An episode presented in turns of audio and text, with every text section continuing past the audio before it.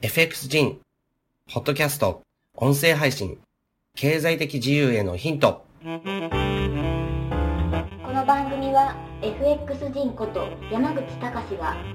投資、経済、経営をテーマにお送りする学べる情報番組です。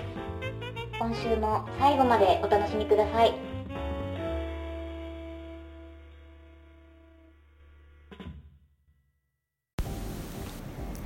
はい、えー、FX 人のポッドキャスト配信です。えーとですね、あの、今回はですね、インフレの話です。あのーですね、えー相場の話とか、テクニカル分析とか、そういったですね、トレーダーにですね、まあ、そのままこう特化したような話も、えーしたいなと思ってるんですけど、えーもっとですね、その根本的な、その日本とか世界とかこう取り巻く状況ですね、そういったものとかを理解して、そのトレーダーというよりはこう投資家としての、まあ、意識を、まあ、向上させる。そういったところにですねちょっと自分は、まあ、フォーカスしてお話しした方がいいかなと今はですね特に思ってるんですね。でもちろんですね自分自身あのファンダメンタルズの指標とかそういったものとかを、えートレードに取り入れてのトレードっていうのは、まあ、基本的にはしないんです。しないんですけどですからこうトレーダーというかトレードっていうものをベースにしたえー今ね、今、えーポッドキャストで配信しているものっていうのはそこではなくて、もちろんそういったものもやっていくんですけど、それではなくて、あの、現在ですね、あの、置かれているそれぞれのですね、個々の、まあ、状況ですね、そういったものをこう把握する。それがですね、まずそのトレーダーとしてやっていこうっていう、専業でも兼業でもいいので、トレーダーとしてやっていこうという、こう、意識を高めるのに役立つかなというふうに自分は思ってるんですね。で、今回はですね、やはりインフレの話なんです。で、なんでですね、自分はこうインフレの話とか、そういったものをですね、結構力を入れて発信しているかというと、あの、インフレっていうのは基本的にですね、まあ、いい面ももちろんあるんですけど、あの、基基本的に我々がですね、こう気づいた資産とか、そういったものが目減りしていくっていう現象なわけですね。あの、昔100円で買えた缶ジュースが今はですね、120円、えー場所によって130円、えーかかるということです。あの、単純にですね、20%、30%っていうのは、まあ、物価がですね、上がってるというふうに考えていいんですね。タクシー料金にしてもしかりなんですけど、まあ、それっていうのは結局はですね、物価が上がってるわけだから、我々がですね、えっ、と、せっせとこう貯めた、あの、預貯金っていうものは20%、30%減ったっていうふうに考えていいわけです。ですから、えーかつてのね、えー自分なんか今46歳なんですけど、えーっと、自分がですね、その大学生の頃っていうのは、まだですね、あの、日本の企業っていうのはこう体力があったので、一回ですね、就職したら最後までもう面倒見るよっていう状況だったわけです。で、退職したらですね、あの、年金、制度がしっかりしてたので、最後まで死ぬまでですね、あの生活が保障されるっていうような仕組みだったわけです。でも今やそういったものはないですよね。あの、大企業であっても潰れていく時代ですし、えー残業代の未払いだとか、まあ、賞与が出ないとか、そういったことっていうのはよくある状況なわけです。あの、どんどんですね、我々は、まあ、一人でですね、自活していく方法っていうものを模索していかなければいけない、そういう状況になってきてるっていうことですね。で、その中でですね、あの、日本でですね、じわじわとこう、インフレが進行してるっていうのは、やはりですね、ある意味ピンチですし、ある意味ですね、そのピンチがあるからこそチャンスにもなり得ると思うんですね。ピンチは、まあ一見ですね、まあ我々の資産が減っていくわけですからピンチですけども、まあそういった状況があるから、じゃあ、あの、えー会社とか国がダメになった時も、今やですね、ダメになってきてますけど、その中で、じゃあ自活する方法としてトレードのスキルっていうものを学び続けよう。トレードの、まあスキルに関係する情報っていうものを、えーずっとですね、入手し続けよう。あの、どこにですね、いい情報があるかわからないわけですね。どこでですね、人生をこう変えるような情報に出会えるかっていうのがわからないわけだから、常にですね、アンテナを張っていこう。まずはそこから、えースタート。えーそういったことがですね、できるのは、これは、あの、ピンチをこうチャンスに変えるっていう発想かなというふうに自分は思います。で、えー、とインフレのですね今回ですねあのどこに絞って話をするかというと,、えー、と大卒の初任給。これがですねあのじわじわとこここ数年上がってきたっていうことですね。あの昔5年ぐらい前はまだですねえー、と初任給額面でですねあの18万何千円とかそういった時代だったわけです。で今やですねあの20万超えて21万とかそのぐらいがですねまあ、大卒の初任給としての、ね、平均というふうになってきてます。であのこれは、えーと、どういう状況かというとこれが進行していくとどうなるかというと初任給が上がるっていうことは、えーとですね、あのその企業のその会社のですね資金体力っていうものは奪われるわけですあの初任給をですね、まあ、昔だったら18万とかでよかったのに今は21万出さなきゃいけないつまりあの2割3割 ,2 割3割増しに、えー、しないとですねえ人材が確保できないっていう状況なんですね。ということは2割3割増ししてそれで業績が簡単に上がるわけではないんですよ。えっとあの2割3割増しするのはなぜかというと人材が確保できないからであって業績が上がったから賃金を上げたっていうことではないわけですね。つまりあの人材を確保するためにやむを得ずですね企業は初任給というものをこう上げざるを得ないっていう状況なわけです。でこれは、えー、っとですね、ずっとですねあのここ最近は上昇し続けてるんですよね初任給っていうのは。でそうなると次何が起こるかっていうと先ほどちょっと、えー、触れましたけど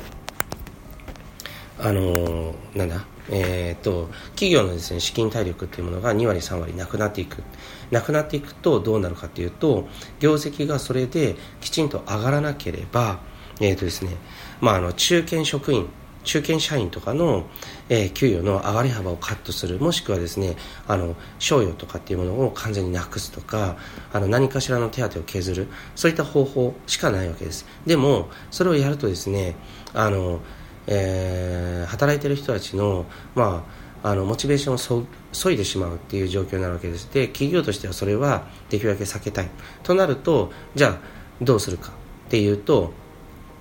えー、今度はあの商品のですね価格を上げざるを得ないんですね。で商品の価格を上げるっていうことはつまりあの買ってくれる人が少なくなるかもしれないっていうそういうですね、まあ、ある種のですね賭けなんですね。でそれをするとどうなるかっていうときちんとしたサービスとかそういったものが伴ってない、え、会社っていうものは潰れていくだろう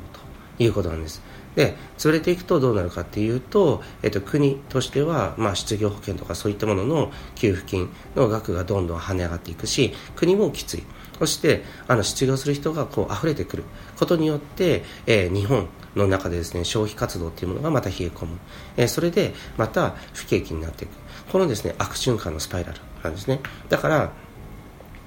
えー、インフレっていうものは、えー、歓迎されるべきという考え方ももちろんある。けどもそれがですねえーと、及ぼす影響というのは意外とあのネガティブな部分っていうのは大きいんですね。だからそこをですねよく考えてあのインフレっていうものをあのうまく政府がコントロール、まあ、政府がコントロールするって言っても、まあ、自由主義経済の中で限界はありますけどね。ありますけどそういったものをやっていかないと,、えーと、潰れていく会社っていうのが今後日本では急増していく可能性っていうのは高いなと思います。で今その兆しはもうすでに始まってますもんね。ですからその中で我々は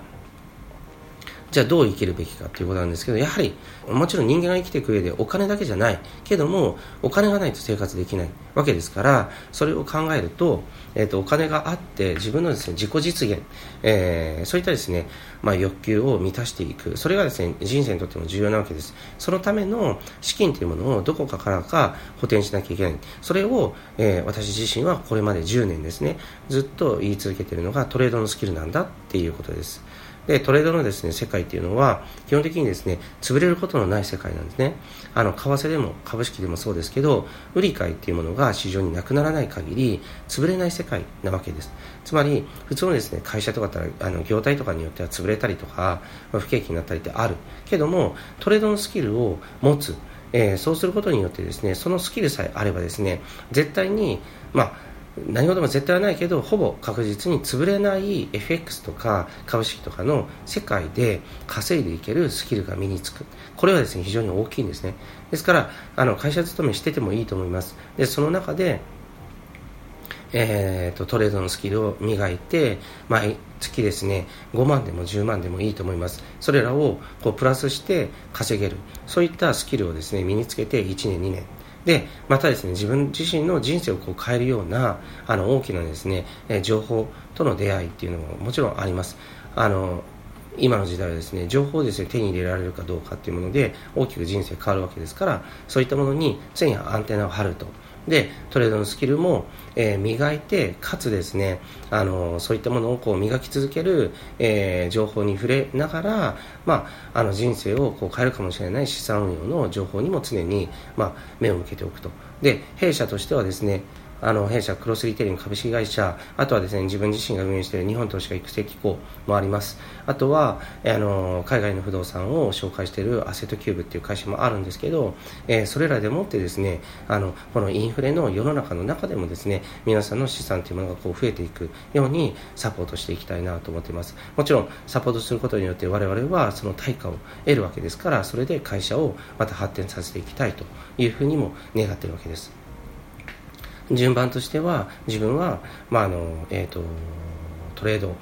をのスキルを向上させるコンテンツでまずはですね相場とかトレードっていうものを学ぶ。でそういった知識を持った上でですねツールとかシステムそういったものもこう活用して資産をですね増やしていく。そして増えた資産というものを、えーと、インフレに強い、えー、海外不動産とかそういったものにあの資金の一部をこう振り分けていく、えー、それによってですねご自身のあの資産というものを防衛しつつかついつでもですね時代がどう変化しても稼げるスキルであれある、えー、トレードのスキルというものを磨き続ける。これはあのサボってしまうとですねやはりあのスキルがですね鈍化していくのでそのスキルを磨き続けてほしいなと思っています。そういったもの全てをトータル的に、まあ、あのプロデュースして皆さんにお届けできるそういった会社でありたい。それがですねあのクロスグループであるというふうに思っていますのでぜひあの、えー、と今後もですねあのこのポッドキャストの配信はあの当然無料ですからぜひ、えー、このですね無料のポッドキャスト配信に、